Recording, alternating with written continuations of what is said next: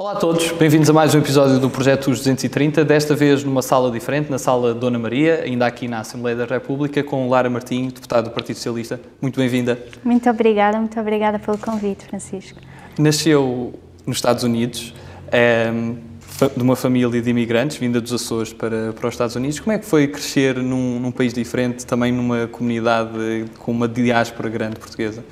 Eh, foi, eu tenho poucas eh, recordações da, da minha infância no, nos Estados Unidos, porque vim com 5 anos, portanto tenho assim vagas ideias, mas uh, estava inserida numa comunidade portuguesa, portanto uh, morava, nasci em New Bedford, Massachusetts, que é uma grande comunidade portuguesa e uma grande comunidade açoriana uh, na, naquela, naquela zona e, portanto, as memórias são sempre muito ligadas à família, umas breves memórias do, da escola primária, mas assim muito, muito tenues. E depois, aos 5 anos, vai para a ilha onde eu também cresci desde os 5 anos, a Ilha Terceira, nos Açores.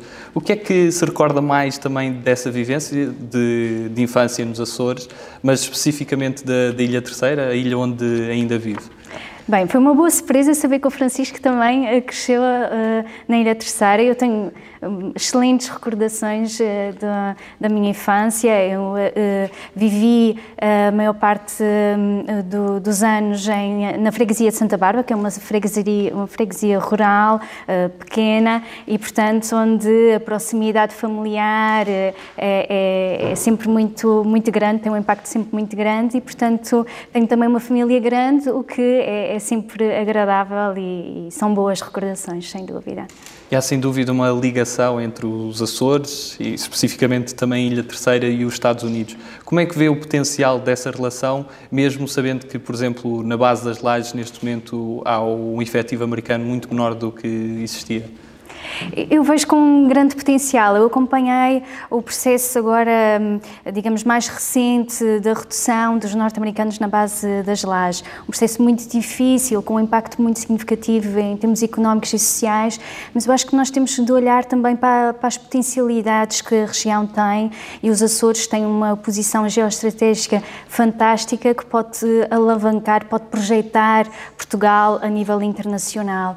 E, e eu julgo que o exemplos de, de, desse potencial são, de facto, a criação de recentes projetos, uh, em particular na, na, Ilha Terceira, com a, a, instalação do Air Center, portanto, um centro de investigação internacional dedicado a áreas que são áreas de futuro, como o, o, estudo do, da atmosfera, do mar, ehm, das alterações climáticas, ou até a criação do Atlantic ehm, Center, portanto, um centro uh, ligado ao Atlântico e voltado para as questões da segurança e hoje em dia nós sabemos uh, que uh, as questões ligadas à segurança marítima, em particular no Atlântico, mas também em outras regiões uh, do mundo, são muito significativas e, portanto, há projetos nacionais com impacto internacional que estão a ser desenvolvidos na Ilha de Cheira, em particular, estes dois casos, eu acho que são bem demonstrativos do potencial que nós temos na nossa região. Ainda falando sobre a diáspora, e há pouco falávamos muito de que Portugal tem uma diáspora muito grande e às vezes não, não nos apercebemos disso. E sendo essa diáspora tão grande e tão dispersa, o que é que órgãos de soberania, como a própria Assembleia da República, podem fazer para integrar essas pessoas que também são portugueses, são cidadãos portugueses, mas que não vivem no nosso território? Acho que há diferentes áreas em que nós podemos cada vez mais aprofundar. Há o Conselho da, da Diáspora e, portanto, uh, e, e, nesse âmbito nós temos reuniões uh, com, com uh, os conselheiros e, portanto, temos sempre aqui uma interação também e acima de tudo, vamos acompanhando as reivindicações que são feitas pela nossa diáspora. Temos também deputados que são eleitos especificamente pela diáspora e, portanto, eles têm uma, uma relação de maior proximidade com os nossos imigrantes. E depois, por exemplo, temos os grupos parlamentares de amizade com diferentes países, em que acabamos também por criar aqui ligações com outros parlamentares de outros países e reforçar também aqui as questões ligadas à nossa diáspora, isto só para dar alguns exemplos uh, da, da, forma como uh, podemos trabalhar. E eu julgo que há aqui um trabalho, de facto, que podemos e que devemos de aprofundar em relação à representatividade da nossa diáspora. E é exatamente presidente do, do grupo parlamentar de, de amizade entre Portugal e os Estados Unidos, sendo que essa amizade é mais fácil com a nova administração Joe Biden do que era com a administração Trump haveria um maior isolacionismo por parte dos Estados Unidos ou as coisas mantêm-se ligeiramente iguais?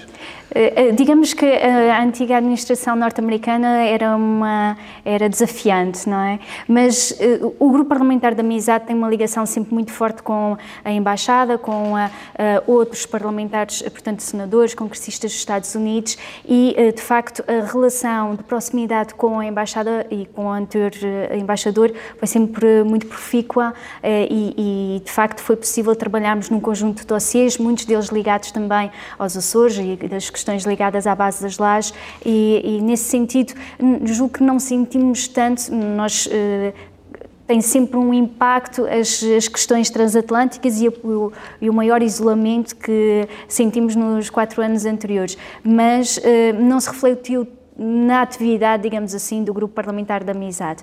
Mas eu tenho, de facto, a expectativa de que agora uh, será ainda mais aprofundada e poderemos desenvolver outro tipo de atividades nos próximos uh, anos, sem dúvida. E voltando ao seu percurso pessoal e académico, veio para o continente para estudar eh, na Universidade Nova Ciência Política e Relações Internacionais e depois também faz o mestrado em Relações Internacionais. Quando é que percebe que essa é a sua área? Eu sempre gostei muito de da história, da história internacional, das questões mais ligadas às relações internacionais. E quando estava a procurar eh, e, portanto, a tentar, eh, digamos, descobrir o, o curso que, que, que iria hum, eh, depois fazer, recordo-me de ver que tinha aberto há, há um ano o, curso de Ciência Política e Relações Internacionais na Universidade Nova. E eu achei, é isto, e, portanto, um, concorri e tive, e, portanto, fiquei no, e foi sem sem dúvida é uma experiência muito interessante e muito enriquecedora. E quando é que decide voltar aos Açores? Ah, eu acho que foi no dia em que saí. Sim, ou seja, eh, tive sempre esse objetivo. Eh, o meu objetivo era regressar eh, a casa e, portanto, as saudades da família eram uma, eram uma constante e, e portanto, nunca fez parte de, dos meus objetivos deixar de regressar depois tem uma experiência também uh, a nível da administração, uh, como administradora da Sociedade para o Desenvolvimento Empresarial dos Açores e também trabalhou na Câmara de Comércio de Angra do Heroísmo. Como é que foram essas suas experiências e como é que ajudaram a depois a começar a sua atividade política mais ativa e, e posteriormente legislativa? Uh, eu Adorei trabalhar na Câmara de Comércio e Agridorismo. Eh, eu fui secretária-geral durante alguns anos e, portanto, tinha uma ligação muito forte com as empresas e é uma área que eu sou apaixonada porque, e julgo que foi isso que levou a que eu depois eh, me envolvesse eh, e, e, e portanto, tivesse aqui uma participação política mais ativa. Porque no âmbito da Câmara de Comércio, uma das áreas em que nós éramos muito ativos era em reivindicações políticas junto do, eh, junto do Governo Regional e, portanto, em trabalhar para termos políticas que fossem, eh, digamos, eh, que fossem adequadas também às necessidades das nossas empresas. E, e, foi uma experiência muito interessante porque a própria Câmara de Comércio era muito dinâmica e, e tínhamos, eh, chegou uma altura que nós tínhamos quase mil associados e, portanto, tínhamos ali um dinamismo muito interessante. Uh, e, e, recebi depois o convite para fazer parte da, da lista à, à Assembleia Legislativa Regional dos Açores e, nessa altura, achei bem, ok, se calhar este é o momento para poder trabalhar nesta vertente, portanto, no apoio às empresas, mas numa vertente uh, diferente e, portanto, digamos, no, no, na preparação já de outra forma dessas próprias políticas. E, e foi esse um pouco o caminho. E quais são as maiores diferenças que separou, estando em dois órgãos legislativos, a Assembleia Legislativa dos Açores e agora como deputada na Assembleia da República? Quais foram as grandes diferenças que, que separou quando chegou aqui a São Bento?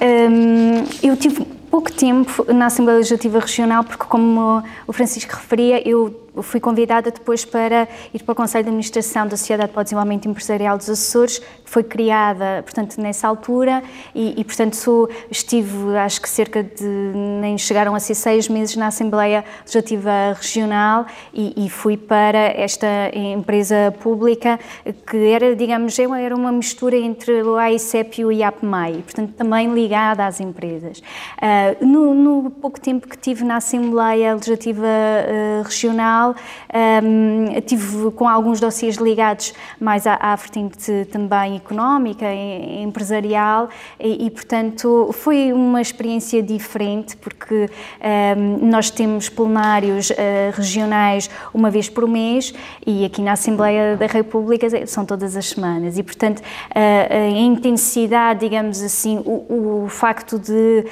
um, ter viagens uh, semanais, porque eu regresso todos os fins de semana aos Açores, acho que foi das uh, maiores mudanças, e depois a atividade aqui na Assembleia da República é, é, é de facto muito intensa. Um, e, e, eu fiquei envolvida num conjunto de áreas que também tornaram uh, ainda mais intensa a atividade. E, portanto, diria que foi o estar mais longe de casa, por um lado, e depois uh, toda a dinâmica e toda, toda a variedade de temas em que tenho trabalhado ao longo destes anos. E aqui na Assembleia da República tem sim algum momento que a tenha marcado mais? Um, eu julgo que uh, o início da anterior legislatura foi um momento muito marcante. E depois perceber também a diferença que nós, uh, deputados uh, do, dos Açores e da Madeira, podíamos trazer para as discussões uh, aqui na Assembleia da República. Eu, julgo que nestes últimos uh, cinco anos houve, sem dúvida, uma mudança na relação com as regiões autónomas e, e de forma particular, no, no, no, meu grupo parlamentar, isso foi bastante evidente. E, podermos colocar na agenda política nacional as questões regionais, acho que foi, sem dúvida, foram, são sempre momentos muito interessantes e são sempre momentos muito marcantes. E no seu trabalho de, de comissão, uma das comissões uh, que, que, faz parte e que, que, é membro é a Comissão de Defesa Nacional. E ultimamente tem-se falado muito da, da, reforma da Defesa Nacional. Uh, para quem não está tão a par dessa discussão, o que é que, que vai alterar, falando de Defesa Nacional e da, da sua lei? Sim, essa é uma das discussões que nós vamos ter aqui na Assembleia da República, em que tem havido também uh, um conjunto de, de, de, discussões públicas e de afirmações uh, em relação a estas alterações. Acima de tudo, é uma alteração de continuidade com as reformas que já vinham uh, de 2004, 2009, se não, se não me falha a memória. Eu peço desculpa, 2009, 2014. 2009, Agora, assim é que está certo. e, portanto, é de, uh, acima de tudo, de poder também uh, reforçar, uh, de alguma forma, o comando conjunto e poder reforçar. E eu julgo que a experiência da pandemia trouxe algo que é, que é muito relevante. Nós, nesta pandemia, ficou muito, acho que ficou muito claro para, para todos os portugueses a importância das Forças Armadas e a importância de termos um. Forças Armadas preparadas para estas novas respostas e o objetivo destas alterações é, acima de tudo, poder preparar as nossas Forças Armadas para o futuro, para estes desafios que são cada vez uh, mais exigentes e para estas novas ameaças, porque a realidade é que a perspectiva de, de termos futuras pandemias uh, é, é, é, de facto muito grande e temos que estar preparados para podermos uh, enfrentar de facto todos estes desafios faz parte também da, da, Comissão dos Negócios Estrangeiros, mas também de uma comissão eventual uh, de verificação dos poderes do, dos deputados eleitos. O que é que exatamente, quais são as funções desta comissão? Essa comissão, acima de tudo, uh, funcionou no início uh, do, um, da legislatura uh, para podermos verificar se todos os deputados eleitos reuniam todas as condições para poder exercer o mandato. E, portanto, tivemos uma, uma, hum, uma reunião logo no início da sessão em que foi feita o, o, portanto, a análise de, de do relatório que continha as informações todas e, portanto, eh, é um, foi um processo eh, que é muito trabalhado também pelos próprios serviços eh, da Assembleia e, e portanto, foi, acima de tudo, no início para poder um, garantir que todos os deputados estavam em condições de exercer o seu mandato. E uma das coisas também nós pretendemos mostrar no projeto, que falamos várias vezes, é que há sempre um respeito mútuo entre, ou deverá existir um respeito mútuo entre deputados mesmo de, de várias bancadas, Uh, Pergunto-lhe se consegue identificar deputados de outras bancadas que tenha especial uh, admiração.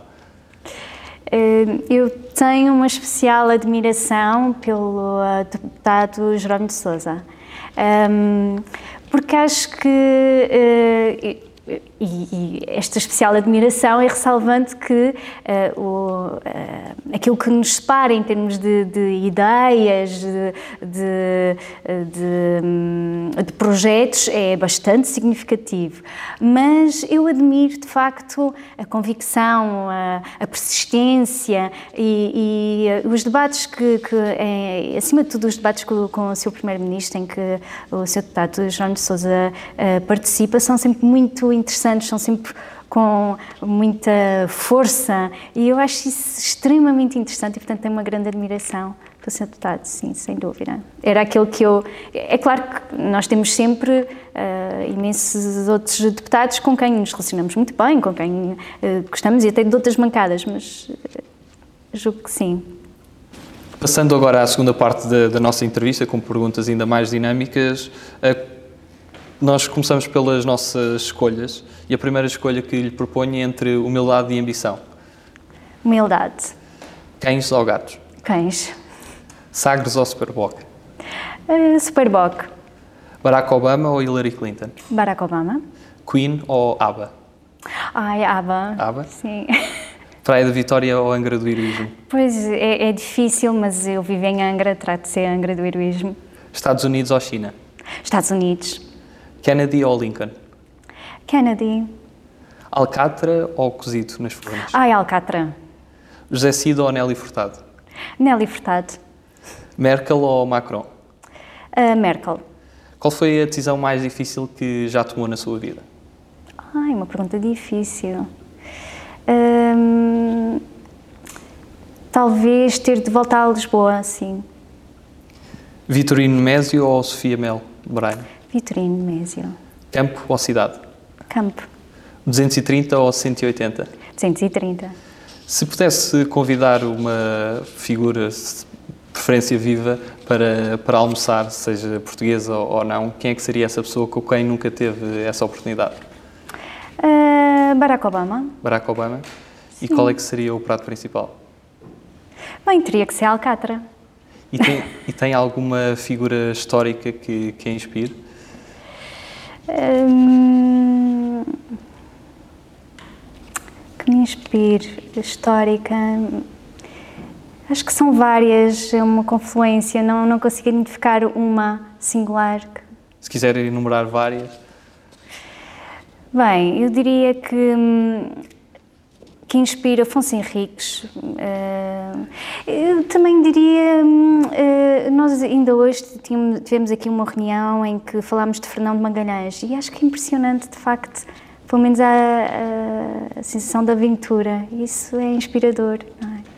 E mesmo ao serviço de outra sim, coroa? Sim, sim, e... mesmo ao serviço de outra coroa, mas eh, de facto iniciar uma viagem daquela dimensão e, e, acima de tudo, tendo em conta o resultado, não é? Sem dúvida é inspirador. E nível literário, tem assim alguma preferência? Algum autor? Hum, olha, eu hum, leio diferentes tipos de. de, de e, e, tenho estado muito concentrada em livros mais de, de ligados à política, mas eh, estou a ler agora um livro de Natália Correia e, e de facto tenho que assinalar porque estou a adorar a escrita dela, sem dúvida. E em termos de, de filmes? Filmes.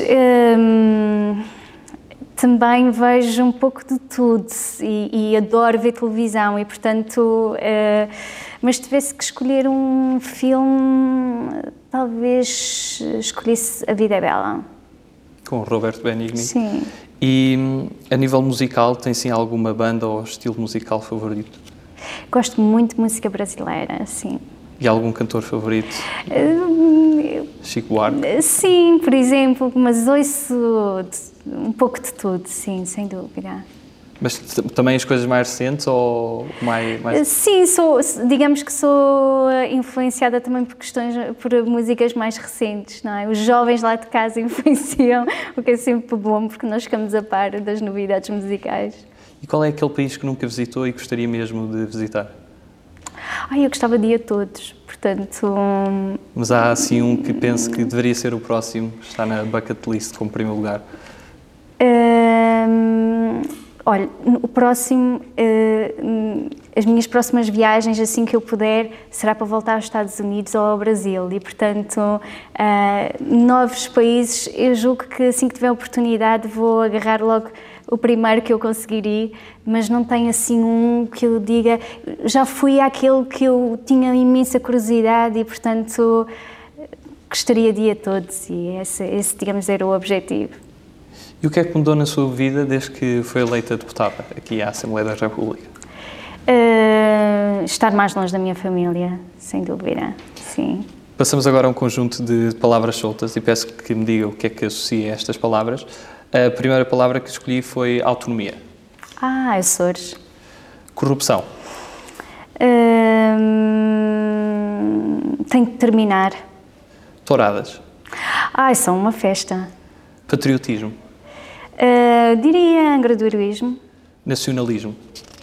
Uh, nacionalismo. Portugal. Saudade. De casa. Cimeira das Lajes. Uh, Cimeira das Lajes, erro. Alternativa.